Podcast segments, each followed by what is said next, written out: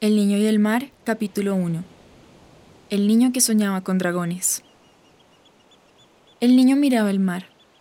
Le gustaba el reflejo de la luna sobre las olas que golpeaban la orilla. Con la mano sobre la ventana de la vieja casita donde vivía, se preguntaba si alguna vez podría tocar el horizonte, o si al menos podría tocar el mar con sus pies. El viento helado soplaba sobre la ventana, creando una nube húmeda sobre el vidrio. A sus cortos nueve años ya se había acostumbrado al silencio del lugar. Sus padres trabajaban todos los días del año, excepto en Año Nuevo, en el castillo del rey Alexander VI.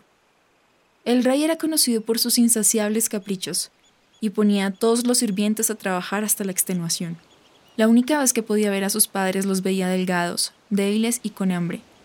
Él también pasaba hambre, como la mayoría de los habitantes del país del hielo.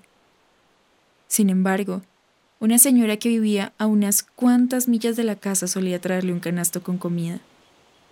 Él lo racionaba muy bien, así que no tenía que aguantar demasiado.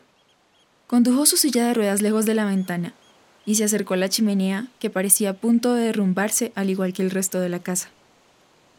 Agarró leña apilada en un rinconcito y la lanzó al fuego.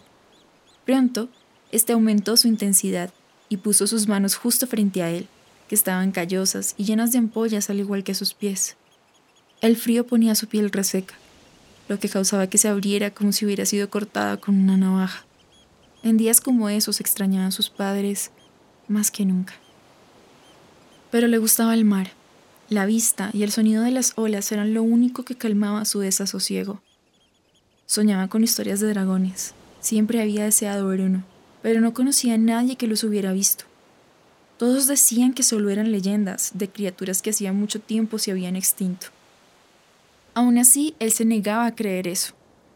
Además, la soledad le daba derecho a creer lo que él quisiera. Si él quería creer que los dragones existían, pues lo haría. El rayo de luz de luna que iluminaba la casita se fue disipando poco a poco. Cuando miró hacia la ventana, vio cómo las olas empezaban a aumentar su intensidad. Todo se oscureció y comenzó a tronar. La ventisca comenzó a retumbar sobre la casa, y el niño rezó para que no se derrumbara. La tierra tembló, lo que causó que se cayera de su silla y se golpeara en el suelo con fuerza. Le iba a salir un gran moretón en la frente a la mañana siguiente si lograba salir de esta. Quiso llorar y se sintió más solo que nunca, pero por algún motivo una fuerza sobrenatural se apoderó de él y mantuvo la calma. Se arrastró en el piso empolvado se subió a la camita chirriante que había en la esquina y se cubrió con las cobijas de pies a cabeza. Las gotas comenzaron a emanar del techo, aunque agradeció que las filtraciones no fueran muy grandes. Iba a haber una pequeña inundación, pero lograría salvar la casita. A él no le importaba mucho lo material. Había aprendido a vivir con muy poco, pero era la casa que sus padres habían construido y la que habían mantenido durante mucho tiempo a base de trabajo duro. Y más importante, era la casa a la cual ellos podrían regresar. La tormenta siguió golpeando con fuerza, pero como era habitual en situaciones de peligro, su mente se fue a otro lugar. Un lugar donde los dragones sobrevolaban el cielo, donde podía caminar, donde había comida en abundancia y sus padres comían con él junto a la chimenea, donde el frío golpeaba la ventana con ligereza, pero el calor de hogar lo relegaba a una pequeña sombra.